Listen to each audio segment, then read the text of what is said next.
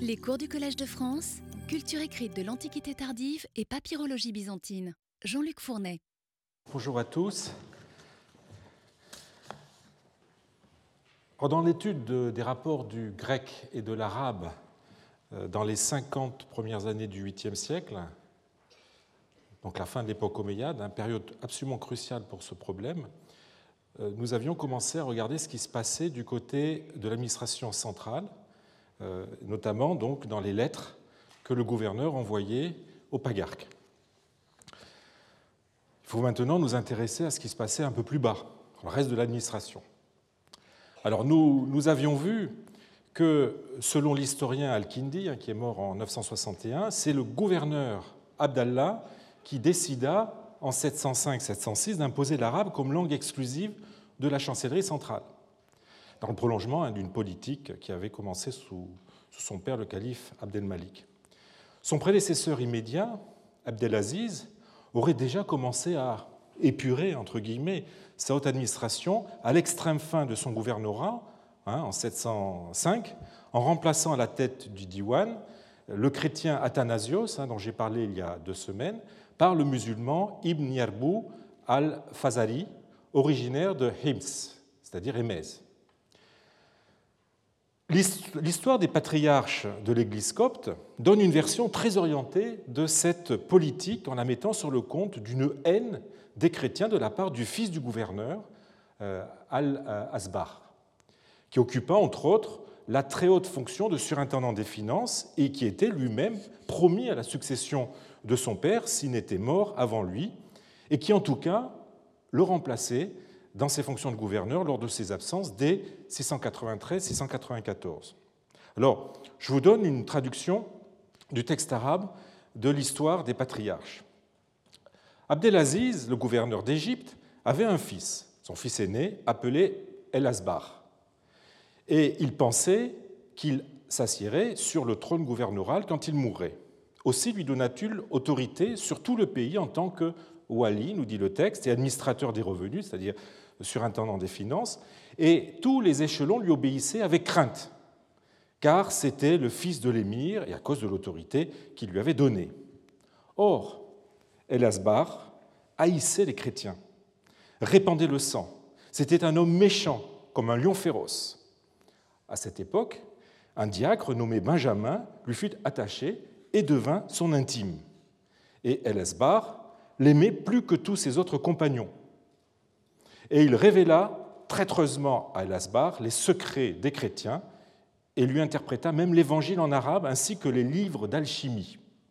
Car El-Asbar recherchait des livres qui puissent lui être lus. Et ainsi, par exemple, il lut les lettres festales. Alors, les lettres festales, je fais une petite parenthèse, hein, ce sont les lettres que l'évêque euh, d'Alexandrie envoyait chaque année pour annoncer euh, la date de Pâques et qui donnait lieu aux autres évêques hein, euh, qui dépendaient de lui et qui donnaient lieu, ces lettres, à des exhortations et des instructions morales. Donc il lut, je reprends le texte, les lettres festales, afin de voir si les musulmans y étaient insultés ou non.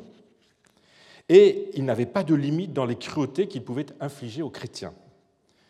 Comme ces damnés d'hérétiques, les musulmans, avaient l'habitude de calomnier les moines chrétiens et de dire qu'ils ne faisaient que manger et boire, il envoya un de ses amis de confiance, nommé Yézid, accompagné d'un autre, et ils recensèrent tous les moines dans toutes les provinces et dans le Wadi Habib et sur le mont Jarad, ainsi que dans d'autres endroits. Alors là, j'introduis une correction euh, dans, le texte en suivant euh, ce que Youssef Harib a déjà, euh, a déjà fait remarquer dans un article de 1997, il ne faut pas lire, comme vous le trouvez dans l'édition de euh, la patrologie orientale, hein, dans l'édition de l'histoire des patriarches, il ne faut pas lire Arsa, qui veut dire Arsa, qui veut dire castré, euh, d'où la traduction que Évête avait donnée dans l'histoire des patriarches de Ils mutilèrent les moines, mais de Ar avec un, avec un Ra, recensé.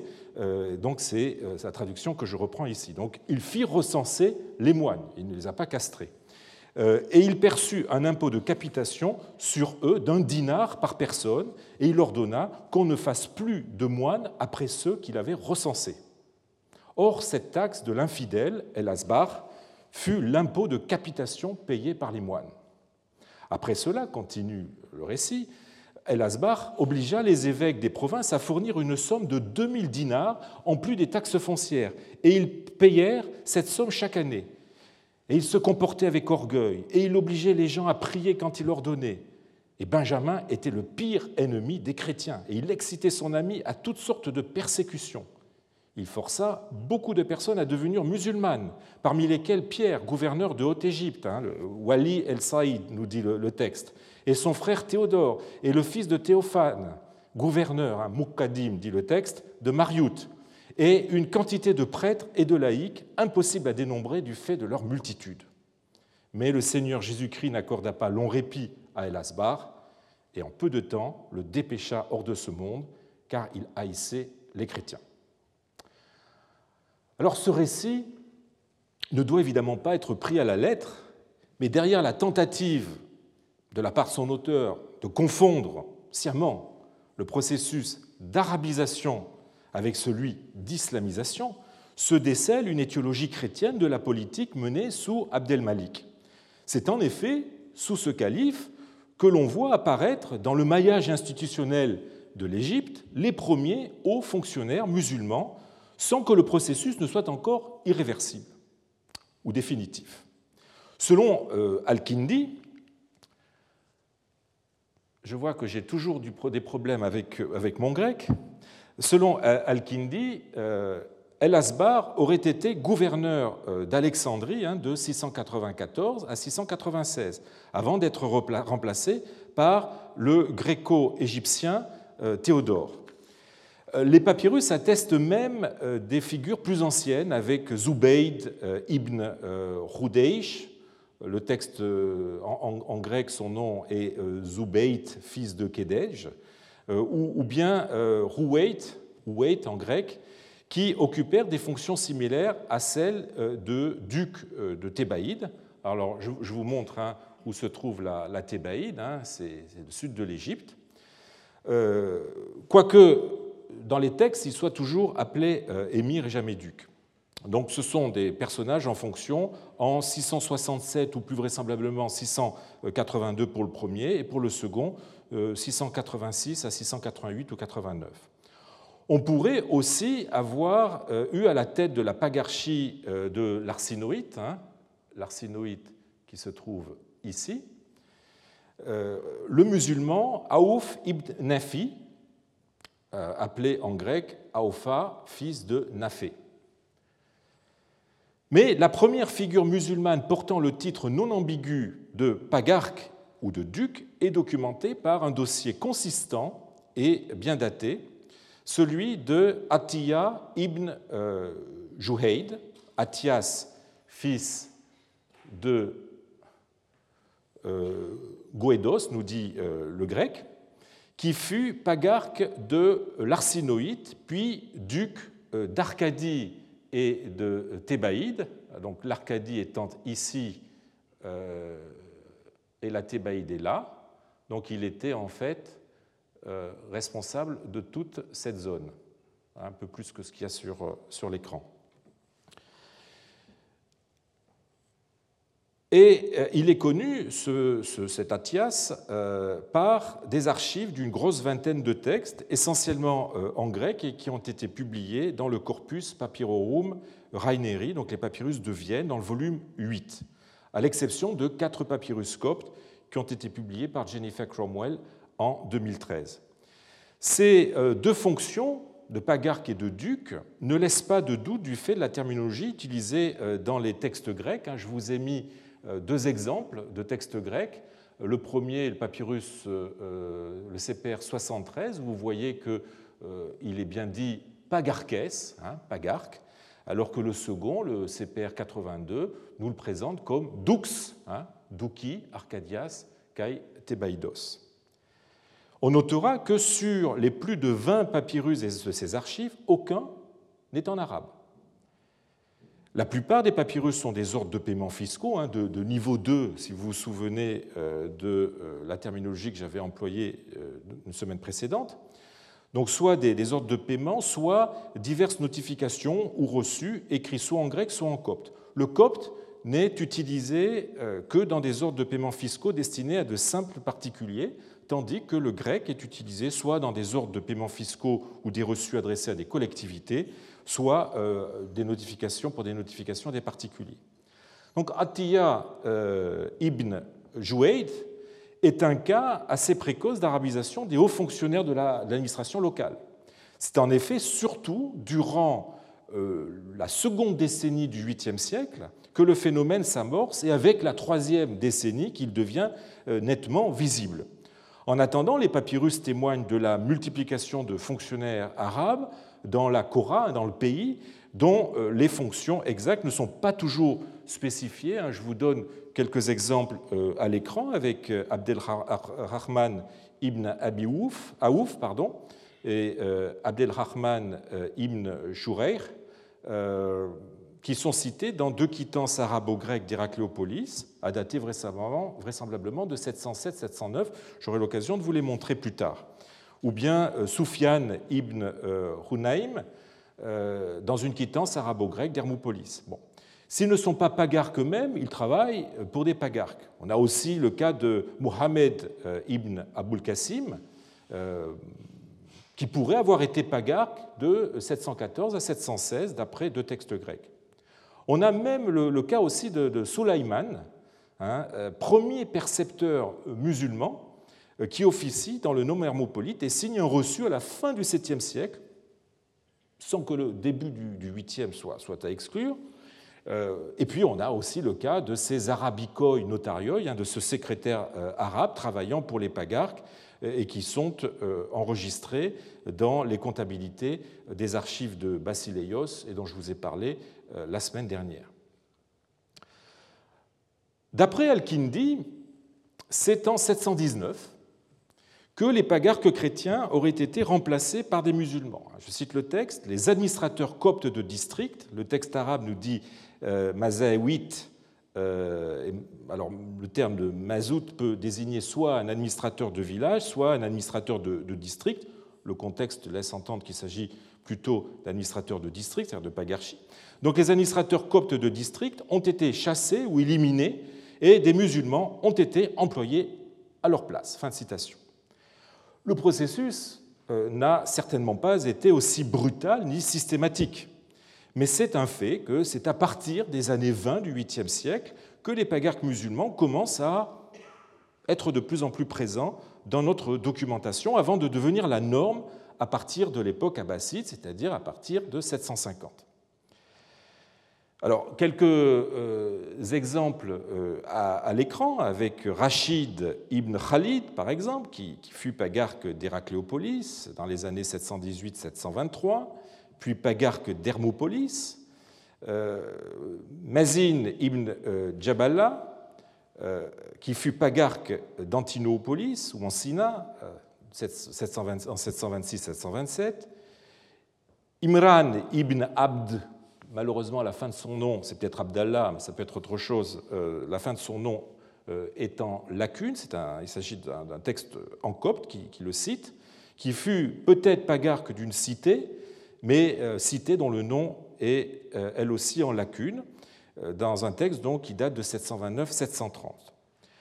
Un des pagarques les mieux connus depuis peu est Najid ibn Muslim, qui fut d'abord pagarque d'Héracléopolis en 728, euh, de 728 à 730, puis pagarque de l'Arsinoïte, que je vous ai montré tout à l'heure sur la carte, entre 730 et 750.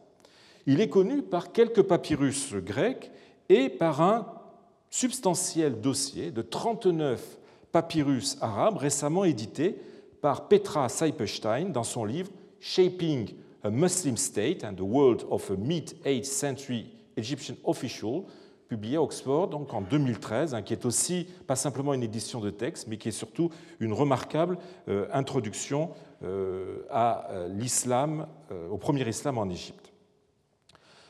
Alors une étude de ces premiers hauts fonctionnaires arabo-musulmans reste encore à faire.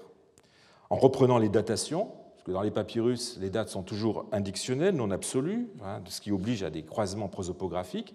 Il faudrait aussi euh, étudier la terminologie de leur fonction, qui n'est pas euh, aussi claire que euh, nous le souhaiterions. Mais d'ores et déjà, la liste des noms que vous avez à l'écran suscite quelques réflexions. On aura remarqué que ces musulmans passent facilement d'un district à l'autre à la faveur d'une promotion. Ah, par exemple, Atiyah passe, euh, quand il passe de, de pagarque à duc, quitte l'arsinoïte pour l'Arcadie. Rachid ibn Khalid, de pagarque de l'Héracléopolite, devient pagarque de l'Hermopolite. Najid ibn Muslim, après avoir exercé comme pagarque de l'Héracléopolite, est promu pagarque d'un homme plus important, le nom arsinoïte. Cette mobilité est assez frappante lorsqu'on la compare avec la situation qui était de mise à l'époque byzantine et qui persistera euh, sous les arabo-musulmans tant que l'on a affaire à des fonctionnaires chrétiens. Les pagarques chrétiens font partie ou sont liés à l'aristocratie foncière locale.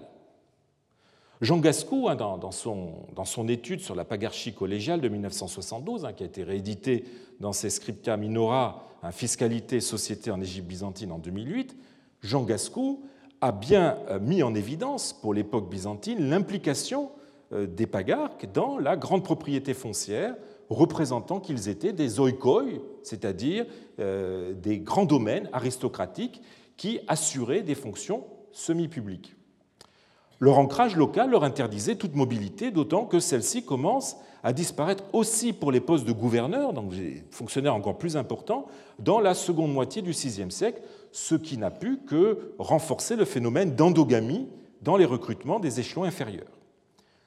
Alors la mobilité des fonctionnaires musulmans contraste de façon frappante avec cette situation et s'explique par l'absence totale de lien entre cette nouvelle fonction publique arabe et la propriété foncière. Vous vous souvenez que Oumar Ier n'avait pas souhaité que les soldats soient attributaires de l'eau de terre dans les pays conquis, hein, préférant que leur subsistance découle des impôts en numéraire, hein, euh, ou en nature, risques levés sur la population. Cette décision permettait d'éviter des confiscations de terres qui auraient fortement prévenu les populations locales contre le nouveau pouvoir vous vous souvenez aussi que je vous avais dit qu'elle maintenait les conquérants dans un statut strictement militaire, nécessaire pour la consolidation et euh, la poursuite de la conquête. Et enfin, elle retardait d'une certaine façon toute adultération de l'esprit de la culture arabe qui, pour paraphraser les propos du calife que je vous avais cité, résidait dans le maniement des armes euh, et non des charrues. Quelques décennies après la conquête, au moment où le pouvoir commence à arabiser les cadres administratifs euh, régionaux, cette décision prenait une nouvelle dimension. Elle permettait de disposer de fonctionnaires mobiles à souhait et non affidés à des intérêts ou à des groupes de pression locaux. En bref, l'arabisation des échelons régionaux de l'administration renforçait l'homogénéité et le pouvoir du nouveau régime en lui permettant en prime d'installer dans tout le pays des cadres administratifs qui lui soient d'autant plus fortement liés qu'ils étaient plus indépendants des administrés. Cette différence entre pagarques chrétiens et pagarques musulmans pourrait bien être reflétée par la terminologie employée pour désigner chacun d'eux dans les textes les pagarques musulmans étaient appelés en arabe, la terminologie est arabe, hein, les pagarques musulmans étaient appelés euh, Amil el-Amir, euh, à Allah, c'est-à-dire agent de l'émir, le gouverneur, pour, suivi du nom du district qu'ils administraient, tandis que les pagarques chrétiens étaient appelés, vous vous en souvenez, hein, euh, Sahib, préposé, suivi directement du nom du district. Hein. C'est par exemple le cas de Basileios, dans les lettres que le gouverneur lui envoie, il est toujours appelé de cette façon. Le fait que les arabo-musulmans ont utilisé deux désignations si différentes semble montrer, si ce n'est pas l'effet euh, d'une autre documentation lacunaire, euh, semble montrer qu'ils percevaient différemment euh, selon qu'elle était tenue par un chrétien ou par un musulman, la fonction que nous, nous traduisons par le même terme. Le pagarque musulman était considéré comme un agent direct du gouverneur, ce que n'étaient pas les pagarques chrétiens aux yeux des arabo-musulmans. Cette proximité euh, rendait d'ailleurs inutile l'échelon intermédiaire des ducs. Hein. vous vous souvenez du schéma que je vous avais montré une précédente semaine. Euh, ducs qui finirent par disparaître et ne semble pas avoir survécu à l'époque abbasside. Hein. La dernière référence à un duc se rencontre dans un papyrus copte de euh, Djemé de 749. Il s'agit euh, des coptische Rechtsurkunden numéro 41. En même temps que l'administration s'arabise, on saisit des continuités qui ne doivent pas nous faire trop exagérer la rupture qu'a pu constituer le remplacement des ducs ou des pagarques chrétiens par des arabo-musulmans. Parmi ces continuités, il y a l'usage du gentilis Flavius et des épithètes honorifiques. L'emploi du gentilis Flavius ne peut se comprendre que dans le cadre du système romano-byzantin dans lequel Flavius, hein, qui a été introduit par Constantin, s'est développé comme un marqueur de statut, status designation, comme disent les anglo-saxons, en tant qu'apanage euh, des serviteurs euh, de l'État, comme les soldats ou les hauts fonctionnaires, finissant par devenir la marque d'une appartenance aux couches élevées de la société, par opposition à Aurelius, porté par tout citoyen libre depuis la constitution antoninienne promulguée par Caracalla en 212. Or, le gentilis Aurelius disparaît très vite, survivant sporadiquement dans les documents de l'arsinoïde jusqu'à, semble-t-il, euh, les années 680.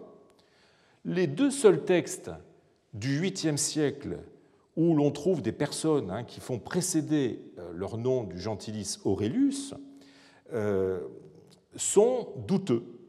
Vous avez à l'écran les deux références, le papyrus Rainer Unterricht 112, il est non seulement daté par la paléographie, ce qui n'est jamais très sûr, mais c'est surtout un exercice d'écriture. Et comme c'est un exercice d'écriture, on peut penser que celui qui a écrit a pu utiliser euh, comme modèle des documents antérieurs. Donc, il vaut mieux le mettre de côté.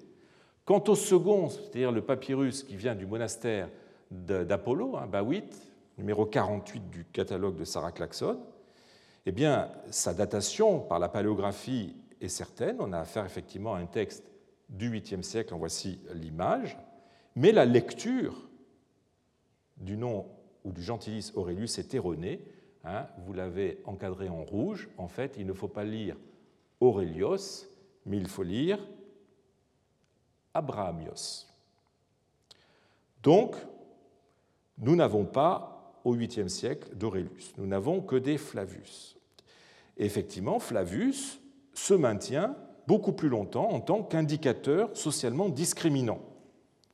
Il est bien évidemment utilisé par les pagarques ou autres administrateurs gréco-égyptiens. Ainsi, pour euh, ne citer que des cas du 8e siècle, vous avez le cas de Cosmas, pagarque de l'Héracléopolite, hein, qui fait précéder son nom du gentilis Flavus. Vous avez Ménas, pagarque d'Hermopolis, dans la fin du 8e ou du 7e ou tout début du 8e. Vous avez un personnage que nous connaissons bien maintenant, Basileios, pagarque d'Aphrodito, euh, qui est appelé euh, dans certains textes, hein, en particulier dans le P. Londres 1540, euh, qui est appelé Flavius.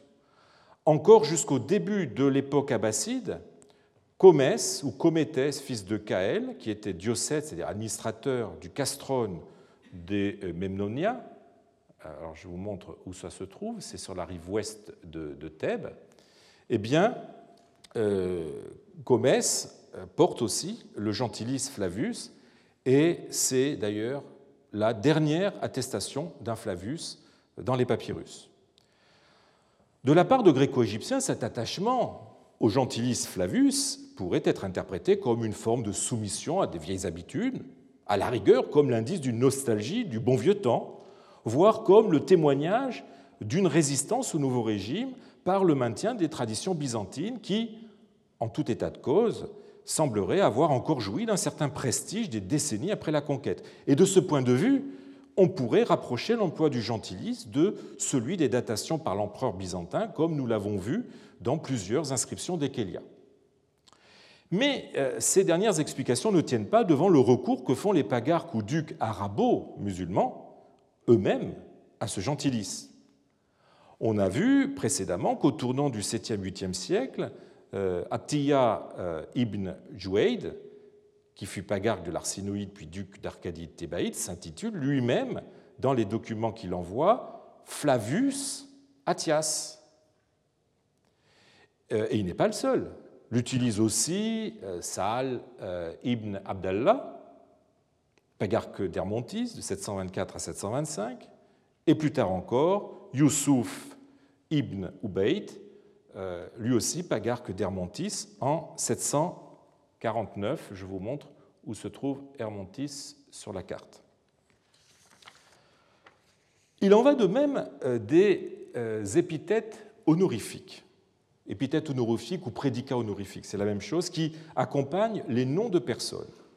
Hein, par exemple, j'ai cité tout à l'heure le cas d'Atia ou Athias, hein, on trouve l'expression Flavios Athias Eucléostatos, duc, c'est-à-dire Flavius Athias, le très célèbre duc. Donc Eucléostatos est une épithète honorifique. Depuis euh, l'époque romaine, s'est développée toute une gamme euh, d'épithètes qui traduisent le rang, la fonction ou en tout cas la place hiérarchique de la personne qui en est dotée, devenant une composante obligée de son identité que se doit de respecter euh, les personnes qui ont affaire à titulaire. L'appellation traditionnelle de prédicat ou d'épithète honorifique couvre en fait une réalité euh, plus large et plus complexe. Hein. Certaines euh, de ces épithètes se rapportent au rang des individus dans la hiérarchie nobiliaire, ce qu'on appelle l'ordo. Euh, d'autres correspondent à la fonction qu'ils exercent ou à la dignité dont ils sont revêtus, encore que cette distinction entre rang et fonction soit à relativiser, puisque la noblesse euh, est avant tout, à cette époque, une noblesse de fonctionnaires et que c'est par les fonctions occupées qu'on s'élève sur l'échelle des titres nobiliaires. Ce système est donc dépendant de la hiérarchie euh, romano-byzantine. Or, quoique l'Égypte soit détachée désormais de l'Empire byzantin, les épithètes honorifiques continuent à être employées il est vrai, sujette à des dévaluations, hein, mais ce phénomène de dévaluation n'a cessé d'affecter l'usage de ces épithètes depuis le début. Donc une épithète qui, traduit euh, une fonction assez haute finit par petit à petit être dévaluée et être utilisée pour des fonctions plus basses. On, euh, voit ces épithètes euh, honorifiques employées pour des fonctionnaires chrétiens comme pour des fonctionnaires musulmans. Ainsi, parmi ces derniers, le gouverneur qui tient le, haut de la hiérarchie en Égypte est dit panophémos, c'est-à-dire euh, très euh, fameux. Hein. je vous donne l'équivalent chaque fois l'équivalent latin, famosissimus. Il est aussi appelé, il peut être appelé même quelquefois conjointement, hyperfuestatos, en latin excellentissimus, c'est-à-dire très excellent. Le duc, lui, est eucléestatos, très célèbre, on l'a vu avec Attila tout à l'heure c'est aussi l'épithète que peut porter le pagarque, de même qu'il peut aussi porter comme prédicat endoxotatos, très glorieux, hein, latin gloriosissimus, ou bien peribleptos, spectable, respectable, euh, en latin spectabilis, ou bien illustrios, illustre, latin illustris. Comment alors expliquer le recours que nos hauts fonctionnaires arabo-musulmans ont fait sciemment du gentilis Flavius ou des épithètes honorifiques oripeaux du système byzantin désormais obsolète. On a avancé l'idée que la permanence de cet usage pourrait s'expliquer par le fait que ces nouveaux fonctionnaires seraient d'anciens chrétiens convertis qui auraient tenu à garder les mêmes gentilis et épithètes qu'ils avaient avant leur conversion. Mais le patronyme, ou le nasab, euh, en arabe, hein, de, de nos ducs et pagarques, ne laisse pas de doute sur le fait que leurs pères étaient déjà des musulmans. Rares sont les véritables convertis que l'on peut identifier parmi ces fonctionnaires. Hein. C'est le cas de Abou Sal, fils de Chénouté, qui fut pagarque ou émir d'Hermopolis Ashmunein, dans un papyrus copte de la Ryland Library, hein, le numéro 199, papyrus du 8e siècle. Il faut donc chercher la raison de cette rémanence ailleurs. Là encore, l'explication la plus raisonnable est de considérer qu'il y, entre euh, une certaine dose de pragmatisme. Le régime arabe n'a pas cherché à faire table rase de l'ancien système, surtout quand celui-ci, essentiellement euh, formel, n'affectait en rien le bon fonctionnement de l'État. Quand les arabo-musulmans ont commencé à prendre les places des chrétiens, le recours à ces vieilles habitudes acquérait plus que jamais une fonction psychologique. En maintenant un semblant de continuité, euh, il atténuait l'impression de rupture que cette arabisation des cadres administratifs pouvait nourrir dans la population. Une démonstration par la négative pourrait confirmer cette explication. Le recours aux gentilices ou aux épithètes honorifiques ne s'observe pas dans la correspondance du gouverneur. Jamais, vous en souvenez, Koura Ben Sharik, auteur du plus important dossier de lettres et euh, d'Intagia, ne les emploie ni pour lui, ni pour son destinataire. En renonçant à ces marqueurs de l'Ancien Régime, il entendait affirmer son indépendance par rapport aux Byzantins. Mais les rapports du gouverneur avec ses pagarques ne sont en rien comparables à ceux des pagarques musulmans avec leurs fonctionnaires ou administrés locaux. Pour la bonne marge des affaires, il était capital d'insister sur les continuités en évitant de bousculer les habitudes, alors même qu'était en train de se produire, je dirais, une seconde révolution. Hein. Après la conquête qui avait installé le régime arabe, c'est l'administration locale, celle qui est le plus en rapport direct avec les populations, qui était en train de passer aux mains des Arabes. Donc négocier cette évolution nécessitait du doigté. Et le conservatisme en matière de nomenclature, avec les gentilices et les, et les épithètes honorifiques, est une des stratégies qu'a pu suivre cette nouvelle génération de fonctionnaires arabes. L'autre stratégie, autrement décisive, était de ne pas bousculer trop brutalement les habitudes linguistiques des populations. On a vu que ce fut un souci des arabo-musulmans dès leur arrivée en Égypte. Mais comment concilier cet impératif avec l'arabisation des bureaux administratifs locaux? Il fallait pour cela que le personnel arabophone soit aussi expert dans la langue et l'écriture grecque. Cette adaptation des arabo-musulmans au grec et à sa pratique écrite ne date évidemment pas des 50 premières années du 8e siècle. Mais comme elle avait pour cadre euh, l'administration centrale, dont les archives ne nous sont pas parvenues, nous n'en avons pas conservé de traces pour la période précédente. En revanche, ces traces se multiplient de façon spectaculaire dans les 50 dernières années de l'époque omeyyade, alors que les administrations locales sont en plein processus d'arabisation. Cette fois-ci, les archives de ces administrations locales, les bureaux pagarchiques, nous ont été pour une part conservés. Et on y observe désormais la multiplication d'un nouveau type d'écrit, l'exercice d'écriture. Il s'agit de brouillons dans lesquels les employés des bureaux pagarchistes s'exercent à écrire à partir de modèles de textes administratifs, des lettres, des intagias, diverses notifications, des registres comptables, etc.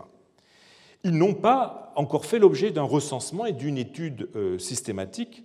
Euh, on pourra en attendant euh, se référer à une liste provisoire qu'a donnée Federico Morelli dans les CPR 19 à la page 43. Alors, provenant essentiellement du nom arsinoïte, ils ne sont pas propres au bureau pagarchique de nom, pour autant que le montrent des exercices en provenance d'autres régions. Alors je voudrais vous donner quelques exemples de ces exercices d'écriture. Euh, je prendrai comme point de départ celui que vous avez à l'écran, qui est un texte republié dans le Zammelbourg sous le numéro 13247, qui vient de l'arsinoïte et qui est du début du, milieu du 8e siècle. Chaque ligne de ce texte est indépendante des autres et correspond à des phrases euh, qui n'ont ni queue ni tête, et que l'on retrouve dans divers documents administratifs ainsi que dans d'autres exercices d'écriture de la même ambiance euh, arsinoïde, comme l'a bien montré euh, Nick Gonis dans un article de 2004. Alors, regardons tout cela Par exemple, vous voyez, donc chaque, ligne commence euh, par, une phrase, euh, indépendante de la précédente ou, de la suivante. Prenons la ligne 3, où vous avez Uper nolu ployon bastasanton, qui veut dire pour le frais des navires ayant, transportant ou ayant transporté. Eh bien, euh, cette phrase, vous la retrouvez dans un autre exercice d'écriture que vous avez à l'écran, un papyrus viennois, où elle est répétée neuf fois.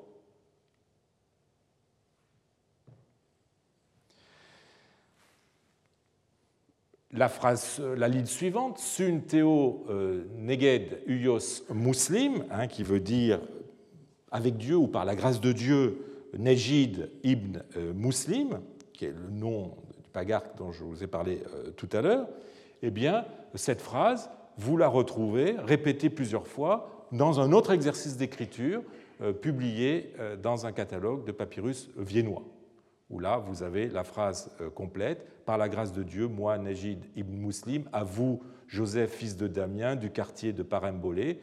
Et là, vous reconnaissez le début d'un entagion. Et puis, immédiatement, vous avez quelque chose qui n'a rien à voir, préposé à la pagarchie du nom euh, arsinoïde. Il est évident que ce n'est pas Damien qui est un contribuable, qui est préposé à la pagarchie du nom euh, arsinoïde, mais c'est tout simplement que la personne qui s'exerçait à utiliser des bouts de phrases euh, mis n'importe comment les uns à la suite euh, des autres. Prenons la ligne 6, Upertimes Eidon logo, et ensuite on a une lacune. Pour le prix des articles pour le compte 2, eh bien, cette phrase se retrouve dans un autre exercice d'écriture que vous avez à l'écran, un Upertimes Eidon logo ton, et puis la personne a écrit car et n'a pas fini. C'est interrompu. Hein, et on voit bien vous voyez bien avec euh, ces répétitions de lettres qu'on a bien affaire ici à un exercice euh, d'écriture. Hein. Vous avez ici euh, une lettre répétée sept ou huit fois. Ligne suivante, sunteo kodiku oikeistiku, qui veut dire donc par la grâce de Dieu, registre comptable, hein, codex okistikon, au Bon, euh, cette phrase, eh bien, vous la retrouvez dans un autre exercice d'écriture répété plusieurs fois. De même, la ligne 9, où il est question d'un certain, euh, certain euh, Yahya ibn Hilal, préposé à la pagarchie de l'arsinoïte, hein, donc un autre pagarque, ben, vous retrouvez ce nom euh, qui a servi d'exercice d'écriture dans un autre papyrus de Vienne. Vous voyez qu'il a été répété trois fois. Alors, je voudrais terminer euh, par un exemple d'exercice assez spectaculaire, tellement il est indéchiffrable, où vous avez euh, il est constitué de, phrases, de bouts de mots, etc., qui, sont écrits dans n'importe quel sens, qui se superposent, euh, ce qui en rend évidemment la lecture extrêmement difficile. Vous voyez qu'on a affaire à un document arabe qui a été réutilisé, hein, là il est à l'envers, qui a été euh, réutilisé donc, pour des exercices d'écriture qui consistent en des noms propres très communs, que les, fonctionnaires avaient évidemment à, écrire hein, dans, divers, types de, documents. On y trouve aussi des formules qui reviennent dans les registres fiscaux, on y trouve des, toponymes, on y trouve des nombres, on y trouve aussi une phrase en copte, hein, euh, qui, est, qui, est, en fait le début typique euh, d'une lettre, au nom de Dieu, avant toute chose, je te salue.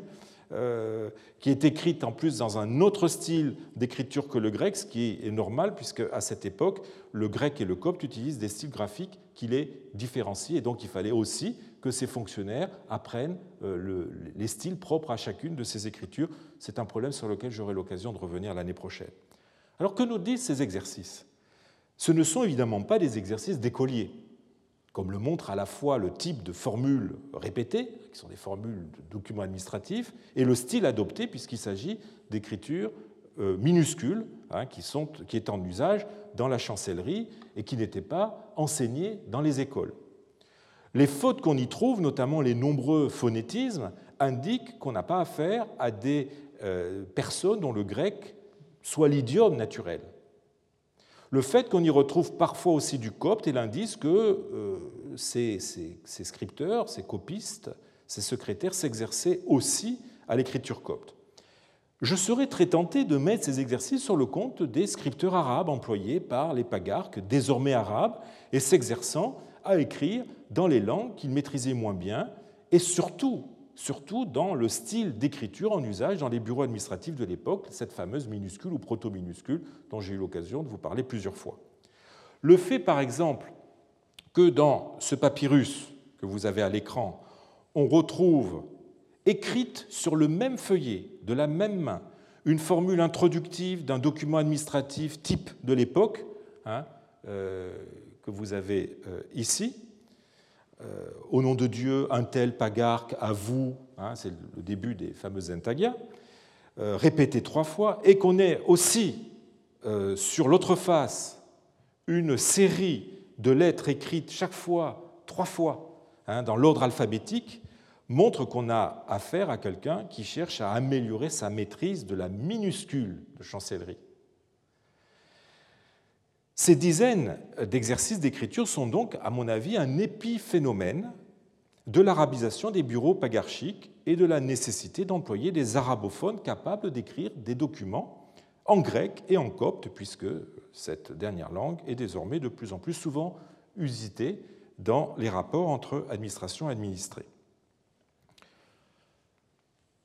Laios Berkes et Khaled euh, Younis, dans Archiv Papyrus Forschung 2012, ont attiré l'attention sur une de ces figures trilingues travaillant dans les bureaux pagarchiques en identifiant des mots arabes dans un exercice en grec et en copte qu'avait édité Federico Morelli dans les CPR 22, numéro 17. Selon ces deux auteurs, grec, copte et arabe seraient de la même main. Ce serait le premier témoignage papyrologique incontestable euh, d'un secrétaire versé dans ces trois langues. Le premier témoignage archéologique presque. On en avait des témoignages par des références dans les registres comptables, etc. Mais là, on a vraiment le papyrus qui nous montre hein, euh, ces, euh, ces différents. Là, vous avez l'arabe, le copte ici, et le reste est du grec. Alors, nous, sommes désormais avec ce texte à l'époque abbasside. Hein. c'est un texte de, de 789-790, hein. donc nous sommes beaucoup plus tard que la période dont je vous parle en ce moment, euh, et nous sommes à une époque où le grec euh, s'efface derrière le copte et l'arabe, mais euh, il n'y a pas de doute que des scripts trilingues, il y en avait aussi dans la première moitié du 8e siècle. L'arabisation des cadres euh, des administrations locales, évidemment, a un impact direct sur la, documentation.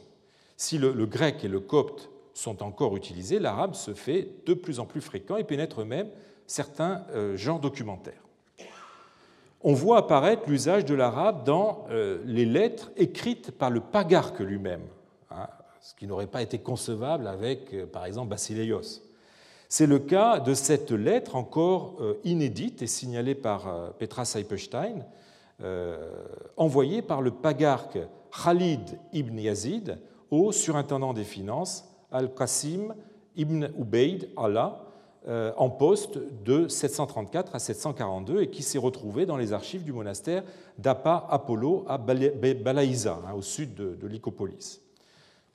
Maintenant que les administrations euh, locales sont de plus en plus tenues par les arabo-musulmans, bah, l'usage de l'arabe s'intensifie dans la correspondance entre celle-ci et les bureaux centraux. De même, l'arabe apparaît-il dans des documents officiels du pagarque euh, à destination des contribuables. On en a des exemples isolés avec euh, les trois reçus arabo-grecs que je vais vous montrer, hein, qui, datent de la fin euh, du, euh, du, début du 8e siècle. Hein, vous avez ici un reçu qui a été mis par Abdelrahman ibn Abi Aouf, ainsi que Abdelrahman ibn Shouhair, pour les habitants du Corion d'Apion. Vous avez le texte arabe qui est dans la première partie, mais on a aussi un texte en grec. Ce texte de Vienne, de 709, qui est un reçu en, arabe émis par Abdelrahman, toujours le même, euh, Ibn euh, Abiyaouf, et un autre personnage dont le nom est en lacune, pour les habitants du Corion de Tekmi. Puis enfin, un troisième reçu émis par Soufiane ibn Hunaym à l'attention d'Apacuros, fils de Sénoutios. Toujours l'arabe au début et le grec ensuite. On voit aussi apparaître un nouveau type de euh, document en arabe, le sauf-conduit. Sigilia, hein, vous vous souvenez, sigilion au singulier, sigilia au pluriel, hein, sigil en arabe, qui est émis par le surintendant des finances, hein, le sahib euh, al-Kharaj. Les premiers exemples de sauf-conduit en arabe qui nous soient conservés datent de la surintendance de euh, euh, ibn Shurair de 717-720 et du second mandat de celle d'Oussama ibn Zaïd. Ces euh, sauf-conduits étaient nécessaires pour tout déplacement en dehors du ressort dans lequel on était immatriculé et euh, avait pour finalité d'empêcher les contribuables de fuir leur lieu d'immatriculation et de se réfugier euh, éventuellement dans des monastères pour éviter de payer l'impôt.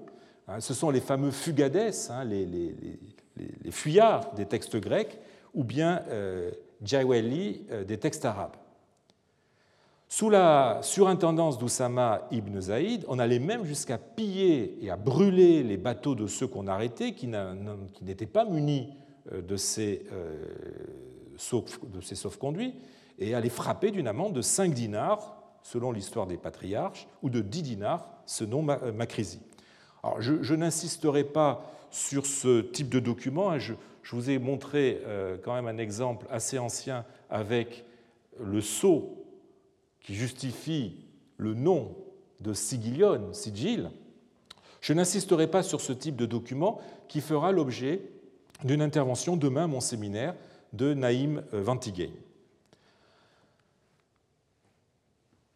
L'arabe est encore fortement limité à la sphère administrative, mais à partir du 8e siècle, et surtout dans la seconde moitié, les arabo-musulmans, peu présents dans les euh, documents des premières décennies, si ce n'est ceux d'un certain niveau, euh, se font beaucoup plus visibles dans la Kora, soit comme marchands, soit comme agriculteurs. Il aura fallu attendre plus d'un siècle pour voir les arabo-musulmans participer à la vie agricole du pays. Hein, nous avons vu déjà euh, les raisons qui expliquent ce phénomène, phénomène qui a néanmoins, hein, je le signale, quelques exceptions que euh, nous livrent les sources littéraires et documentaires. Mais l'installation des arabo-musulmans dans la Kora était évidemment un phénomène euh, inévitable. Il a même été encouragé, s'il faut en croire Macrisi, pour répondre aux révoltes croissantes dans la population durant le 8e siècle et le début du 9e siècle, entraînées par une fiscalité trop lourde, révoltes parfois si graves que Bagdad est obligé d'envoyer en 826 des forces armées pour aider à les réprimer. Cette exaspération d'origine euh, fiscale se double d'une détérioration des relations entre musulmans et église copte, qui avait, semble-t-il, débuté déjà au 7e euh, siècle sous le patriarcat d'Isaac, alors que euh, le gouverneur Abdelaziz ibn Marwen aurait placardé des écrits anticoptes sur les églises et ordonné la destruction des croix selon euh, l'histoire des patriarches. Ces tensions auraient empiré au début du 8e siècle avec les persécutions antichrétiennes, les recensements de, moines, avec interdiction d'en recruter de nouveaux et les conversions forcées dues, euh, je l'ai dit tout à l'heure, euh, au fils du calife, Al-Asbar, selon le récit de l'histoire des patriarches hein, que j'ai rapporté, que je vous ai lu tout à l'heure. Cette interdiction de euh, nouvelles conversions à la vie monastique fut réitérée par le surintendant des finances Oussama ibn Zayd en fonction de 714 à 717 et de 720 à 721, qui, selon l'histoire des patriarches et selon Macrisi, imposa aussi au moins le port d'un bracelet de fer au poignet gauche, donnant la date en année égérienne, leur nom et celui du monastère dont ils dépendaient Et il fit arrêter dans les monastères et tuer les moines qui en étaient dépourvus. Plus tard, sous le second gouvernorat de Hanzallah ibn Safian, pardon, Safwan, euh, qui est de 737 à 742, les sources littéraires nous apprennent que les moines auraient été marqués au fer rouge d'un signe à la main et que ceux que l'on trouvait sans cette marque se voyaient trancher la main. Ainsi, d'après Makrizi, ce serait en réponse à ces révoltes que les arabo-musulmans ont commencé à s'installer massivement dans le pays et à contracter des mariages avec les chrétiennes, aboutissant à des conversions massives. L'arabisation de l'administration locale dont j'ai parlé a aussi poussé les arabo-musulmans à sortir des grandes cités, hein, des villes de, garnison, et à se répandre dans le pays, à exploiter des terres. On voit ainsi apparaître des documents arabes liés à des activités agricoles, comme cette euh, lettre de 735 euh, envoyée par un propriétaire terrien musulman, alors à Alexandrie, pour affaire à son intendant euh, Aboul Kherit, dans le Fayoum. D'autres documents euh, non datés témoignent d'activités agricoles de la part d'arabo-musulmans. Enfin, le, premier contrat de location de terre en arabe qui nous est conservé date de 775-776 et le premier contrat de vente en, arabe de 767, 700, euh, 767-776. Il s'agit d'une vente de deux vaches. Quelle que soit l'explication du phénomène de leur expansion dans, la Kora, un siècle après la conquête, les arabo-musulmans ne sont plus visibles seulement comme des soldats, mais ils s'intègrent plus en profondeur dans le tissu social du pays. Il est vrai aussi qu'avec les conversions qui commencent à se multiplier, il devient de plus en plus difficile de distinguer les arabo-musulmans des chrétiens arabisés ou convertis qui adoptent, au moment de leur conversion, des noms euh, arabo-musulmans. C'est en effet au 8e siècle qu'un mouvement de conversion parmi les chrétiens commence à s'esquisser à la faveur des mariages interethniques ou de conditions fiscales plus avantageuses à la suite des réformes d'Omar II, 717-720. Hein, Or, la conversion qui fait passer le, chrétien euh, de l'état de dhimmi à celui de musulman impliquait à la fois un changement de régime fiscal, il n'est plus soumis à la fameuse capitation dont je vous ai parlé, et à un changement onomastique. Le converti renonce le plus souvent à son ancien nom, qui n'était pas sans connotation chrétienne, pour adopter un anthroponyme acceptable selon les critères de l'islam. Il pouvait puiser pour cela dans un répertoire de noms diversement connotés, qui n'impliquent pas d'ailleurs tous une adhésion à la nouvelle religion, mais simplement une arabisation. Pour suivre la, catégorisation proposée par Baliet euh, en 1979, le converti pouvait avoir recours à des noms monothéistes, renvoyant à des figures que l'islam et le christianisme ont en commun, par exemple euh, Isaac, Jacob, Jacob, Ibrahim, Abraham, etc. Il pouvait avoir recours aussi à des noms arabes préislamiques, plus ou moins neutres, ou bien enfin à des noms musulmans, comme Mohammed, évidemment, le nom du prophète, ou Abdallah, serviteur d'Allah. Nous devons faire attention que seule la dernière catégorie, c'est-à-dire celle des noms musulmans, est l'indice certain que nous avons affaire à un chrétien converti et pas simplement à un chrétien arabisé. Sans renoncer à sa religion, un chrétien pouvait en effet choisir d'arabiser son nom, soit parce qu'il s'était lui-même arabisé, ou soit tout simplement pour suivre la mode. S'il portait un nom d'origine sémitique appartenant au tronc commun des deux religions euh, monothéistes, il pouvait l'arabiser. C'est ainsi que s'il s'appelait Isaac, Isaacios en grec, ou Isaac euh, en copte, eh bien, il l'arabisait, son nom devenait Isaac. Euh, sinon, il avait recours à un nom arabe sans connotation religieuse. Et enfin, il pouvait aussi adopter un nom arabe à connotation chrétienne, qui peut être éventuellement une traduction euh, de son nom, C'est le cas par exemple d'Abd euh, Masih, euh, le serviteur du Messie, qui fait pendant à Abdallah et qui est une traduction du grec Christodoulos, un serviteur du Christ. On voit que l'onomastique est donc un critère à manier avec prudence pour déterminer la religion de celui qui porte un nom arabe ou arabisé.